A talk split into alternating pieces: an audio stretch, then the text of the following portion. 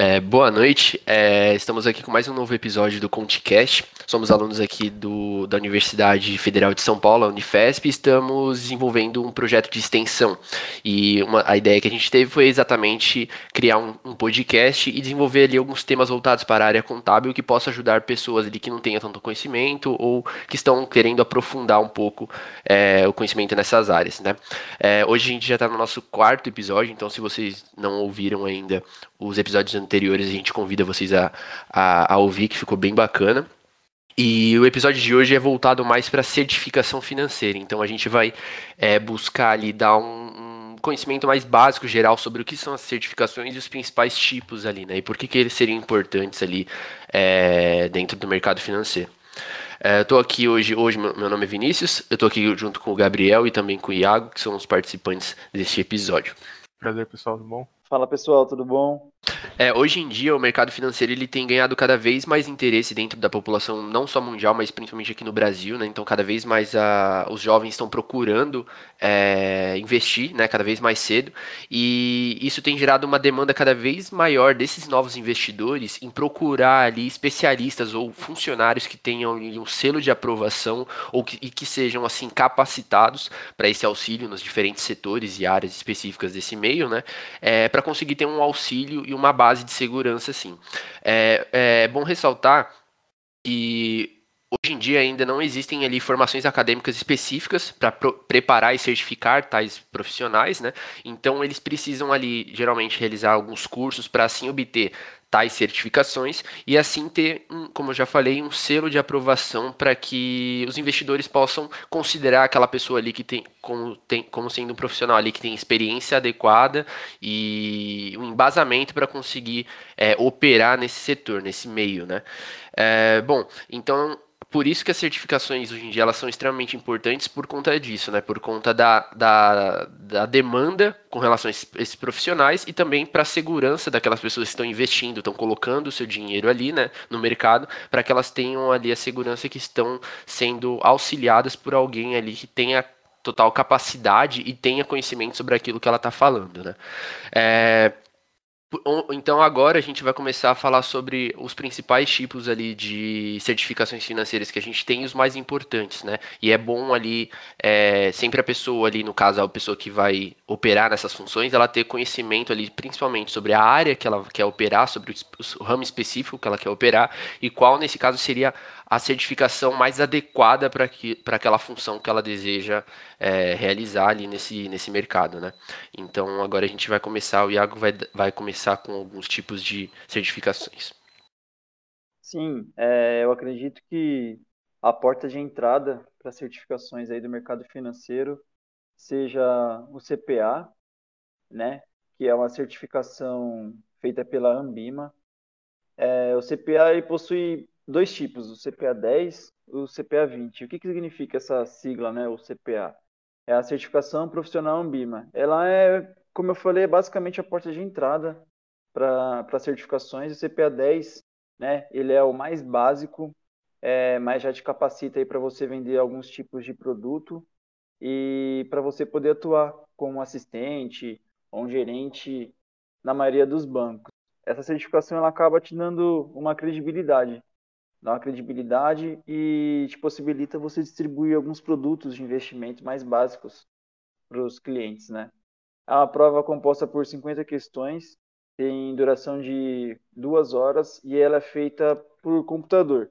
Normalmente você é, agenda uma data específica, vai para o local de prova designado pela Ambima e faz essa prova no computador. Essa prova você tem que acertar basicamente 70% para ser aprovado. E é importante estudar bastante, porque o índice de aprovação, por exemplo, do primeiro semestre de 2019 foi só de 47%. Então, mais da metade da galera aí que, que presta o CPA 10 acaba, acaba reprovando, né? Então, é uma prova que você tem que dedicar um pouco mais aí do seu tempo de estudo para conseguir passar. Ela é dividida em sete tópicos, fala basicamente do sistema financeiro nacional e algumas partes do mercado, fala sobre ética, regulamentação, análise do perfil do investidor, fala sobre alguns princípios de investimento, alguns conceitos básicos de economia, finanças, fala sobre fundo de investimentos, é, fala também sobre instrumentos de renda variável e renda fixa e fala sobre PGBL e VGBL, que inclusive foi um dos assuntos que a gente tratou em um dos nossos podcasts anteriores, que é sobre a Previdência Complementar Aberta. Então, pessoal, é, para complementar, a inscrição ela é feita pelo site da Ambima, é, está em torno de 280 reais para quem é vinculado a uma instituição associada à Ambima, você trabalha num banco ou numa instituição financeira, é, você paga esse valor, e para quem não é vinculado ainda, é mais de 340 reais para você poder fazer né, o pagamento da prova, né? É, então, pessoal, esses foram os dados aí do CPA 10. É uma ideia, é uma certificação bacana aí para você já começar nesse ramo. É, Após o CPA 10, o próximo passo seria o CPA 20, mas assim, para ter o CPA 20 não necessariamente você precisa ter o CPA 10. É... São provas independentes e você não precisa de um para poder ter o outro. Ela é a segunda certificação da Ambima, né? Ela representa um nível maior de conhecimento do que o CPA 10 e ela é voltada para profissionais que pretendem vender produtos de investimento é, mas não tão básicos quanto o CPA 10. Né? Os clientes seriam clientes de varejo de alta renda, private, corporate e investidores é, institucionais também. Ele é como se fosse um upgrade do CPA 10, né? É como se você tivesse um pouco mais de moral em falar que você tem o CPA 20 é, do que o CPA 10. Ela é uma prova composta aí por 50 questões, que difere do CPA 10 que são só 50, o CPA 20 são 60. Você tem mais meia hora, então você tem 2 horas e 30 para poder realizar essa prova. E você tem que ter no mínimo 70% de acertos, ou seja, 42 questões é o mínimo que você tem que acertar para poder ser aprovada. Ela é também feita no computador, mesma sistemática do, do CPA 10, porém com um nível de dificuldade um pouco maior. Essa prova, ela é composta basicamente por sete tópicos. É, financeiro nacional, compliance legal, ética, princípios básicos de economia e finanças também, instrumento de renda variável, renda fixa, derivativos, fundos de investimento, trata também do PGBL, VGBL, e tem uma parte que difere um pouquinho, que é a mensuração, gestão e performance de risco, que acaba diferenciando aí do CPA 10. Ela é uma inscrição um pouco cara, então esteja preparado, você vai ter uma credibilidade um pouco maior. É, essas certificações, ela não tem é, um prazo indeterminado. Ela vale por cinco você for financeira. Caso você não for, seis anos para poder aproveitar esse certificado, né? Porém, você consegue renovar e precisa fazer uma. Então, pessoal, isso foi basicamente é, um resumo do que são essas duas certificações para quem está querendo entrar no mercado financeiro, não tem uma ideia de faculdade, qual curso vai cursar, a graduação e tal. É, a certificação é um bom, bom passo para você entrar no mercado financeiro. É, essas certificações da Ambima, essas duas, eu acho assim que é, é o básico que você tem que ter para poder começar. É, você adquire muito conhecimento estudando para elas, tem muito material grátis na internet também. Então, é uma, uma coisa que facilita bastante, porque abre bastante porta. E também abre bastante porta na, no quesito profissional, porque não é muita gente que tem essa certificação, não é muita gente que consegue é, passar, como eu mostrei na estatística que eu apontei. Então, você no mercado financeiro vai se destacar e provavelmente vai conseguir é, colher os frutos desse esforço que você teve para conseguir passar nesse certificado. Uh, o próximo certificado que a gente vai falar é o CEA, que é a Certificação de Especialistas em Investimentos, também da Ambima. Ele é como se fosse um upgrade do CPA 20, que o Iago estava falando agora há pouco. Então, quando você tira o CEA, você também pode exercer as mesmas atividades que quem tem o CPA 10 ou 20 exerce, com exceção da, dos planos de previdência, né? Que ele falou que na prova tem PGBL, VGBL no CPA 10 e 20, no CEA não tem. E o CEA como o nome diz, ele é uma certificação de especialista, então você acaba principalmente assessorando os gerentes de contas de investidores.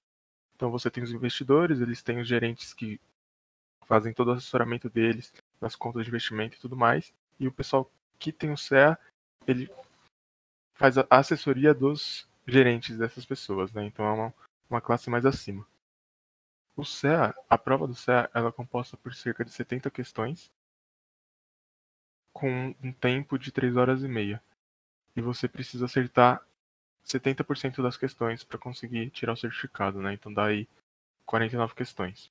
As perguntas que caem na prova do CEA são basicamente as, as mesmas do CPA 10 e 20, só que mais aprofundadas, né? Então você tem sistema financeiro nacional, princípios de economia, finanças, renda fixa, renda variável, derivativo, fundo de investimento, gestão de carteira e etc.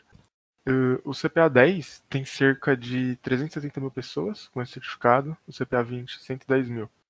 Já o CEA tem 5 mil, né? Então a gente pode ver que é um, que é um certificado bem mais avançado no caso, né?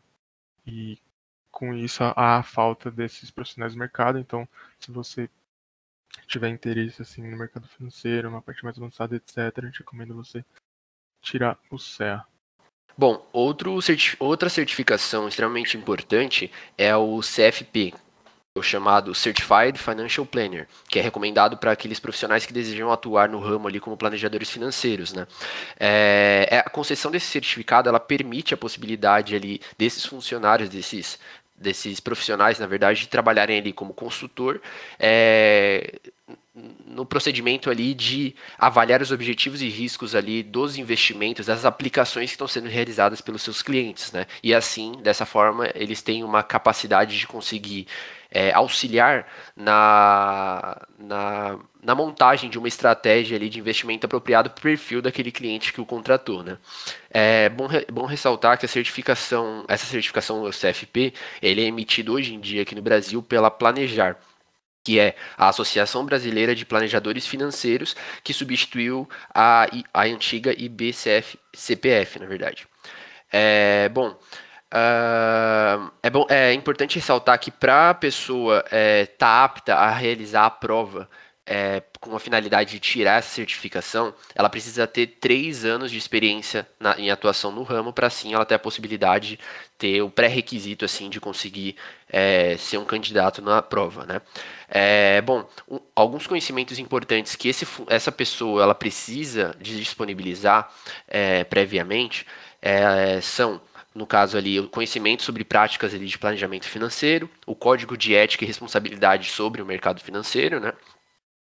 é, conhecimentos também sobre gestão de investimento, gestão de riscos e seguros, como eu já tinha mencionado, e também conhecimentos sobre planejamento sucessório e também o planejamento tributário.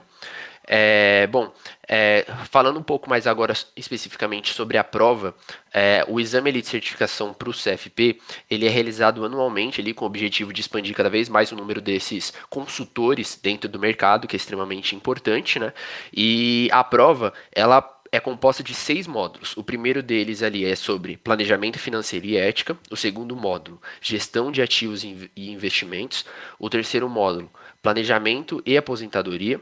O quarto módulo, gestão de riscos e seguros. O quinto, planejamento fiscal. E o último, sexto, seria o planejamento sucessório. É, a pessoa que deseja ali realizar essa prova também vai ter um custo bem é, alto até, é, e ela pode realizar o exame por completo, né? Então, nesse caso, se ela optar por fazer a, a, o exame por completo, ou seja, todos os módulos de uma vez, ela realizaria no primeiro dia é, o módulo 1 e 2 e depois, no, num segundo momento, os módulos 3, 4, 5 e 6. É, se a, a pessoa optar por, re, por realizar esse exame de forma completa, ela teria que desembolsar um valor ali de aproximadamente R$ 1.300. Mas ela tem a possibilidade também de realizar é, a prova por módulo, né? Então de forma separada. E nesse caso tem um custo de 350 reais, 350 reais por módulo. É, bom, só para terminar com relação ao CFP, é importante também ressaltar que após realizada ali a prova e a obtenção da certificação, né, esse certificado CFP ele tem uma validade de dois anos e tem que ser renovado dentro desse período pelo profissional, né, sendo ali, como eu já falei, que a prova é realizada anualmente. É, e é, é um, acho que é importante também mencionar que esse selo, né, essa certificação, ela é considerada um diferencial dentro do mercado financeiro, né, é, com relação ali gestores de grande capital, né, e isso ali é, profissionais que obtêm esse, esse tipo de capacidade comprovada é, têm grande valorização dentro desse ramo por conta disso, né? Por estarem aptos a fazerem promoverem estratégias e movimentarem ali grandes valores né, de, de aplicações. Bom, dando sequência, pessoal, a gente vai falar agora sobre o CGA, que é a certificação de gestores da Ambima. O CGA é indicado principalmente às pessoas que querem ser gestores de fundos de investimentos, né? Então, quando a gente fala de CPA 10, 20, até o CEA, eles são certificados que visam uh, as pessoas a, a, venderem produtos de investimentos, né? Seja no, nos mais diferentes assuntos que a gente tem. Já o CGA, ele é indicado para profissionais que querem gerir recursos de terceiros, né? Então, no caso, é, gestores de fundos de investimentos. O CGA, ele é uma prova onde só ocorrem quatro vezes ao ano, então, diferente dos outros certificados que ocorrem geralmente é, quase todos os finais de semana e em grandes centros como São Paulo tem alguns que ocorrem quase todos os dias, dependendo. O CGA ele só ocorre quatro vezes ao ano. E ele é dividido em dois módulos, sendo que você precisa acertar 70% em cada módulo. É, cada módulo tem 60 questões. O primeiro módulo ele é composto por métodos quantitativos, economia, análise de relatórios financeiros, finanças corporativas, mercados, renda fixa e renda variável. E o módulo 2 ele é teoria moderna de carteira, modelo de precificação, finanças comportamentais, processos de gestão, etc. Como vocês podem ver, são assuntos muito mais uh, aprofundados do que os outros certificados.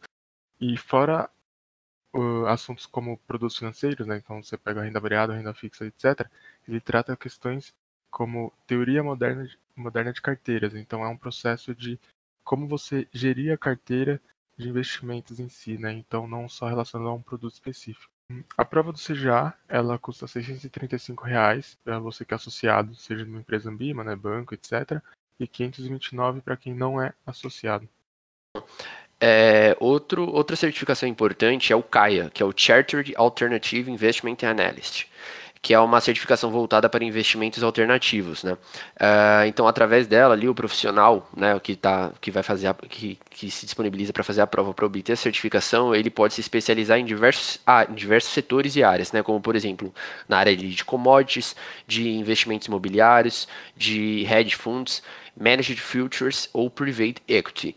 Então, bom, a prova ela é reconhecida mundialmente, não só aqui no Brasil, e a inscrição para você ser apto a realizar esse, essa prova, ela deve ser feita ali através do site oficial da própria CAIA. Né? E ela é geralmente ali, recomendada para os profissionais ali que querem, que, que atuam né, no, no, ramo ali do mercado financeiro, como gestores de hedge funds, general partners de private equities, investidores de commodities, traders e private bankers. É, bom, ah, falando um pouquinho mais aqui especificamente agora sobre o exame da CAIA, né? O exame do, da CAIA ele é realizado em do, ele é dividido, né, em dois níveis. É, no primeiro nível ele é, tem uma aplicação ali de 200 questões de múltipla escolha com 4 horas de duração e o, o nível 2 ele é dividido é, em suas partes ali, primeira com 100 questões de múltipla escolha e a segunda com 3 questões dissertativas, né? Ambas as partes ali dentro desse nível 2 têm 4 horas de duração. É, é, é, importante também ressaltar que é, é a certificação do o CAIA, né, essa certificação é extremamente importante ali para também pessoas ali que operam dentro da bolsa de valores ali, né, que atuam ali no desenvolvimento de negócios e tal. Então você tendo essa certificação você pode obter vantagens e um reconhecimento importante dentro desse desse ramo mais é, específico, né. Bom, o próximo certificado que a gente vai comentar aqui é o CNPI, que é um certificado que ele vem crescendo muito ultimamente, né, com as questões das do, dos AIs, né, então dos bancos de investimentos, NTG, XP, etc. O CNPI é o Certificado Nacional do Profissional de Investimento.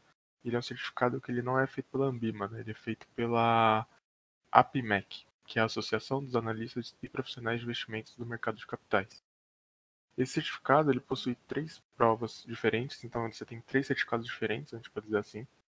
O primeiro certificado ele é para analistas fundamentalistas, o segundo para analistas técnicos e o terceiro ele é a junção dos dois, né? Então você tem o CNPI I, que é o para analistas fundamentalistas, o CNPI T, que é para técnicos, e o P, que é a junção dos dois.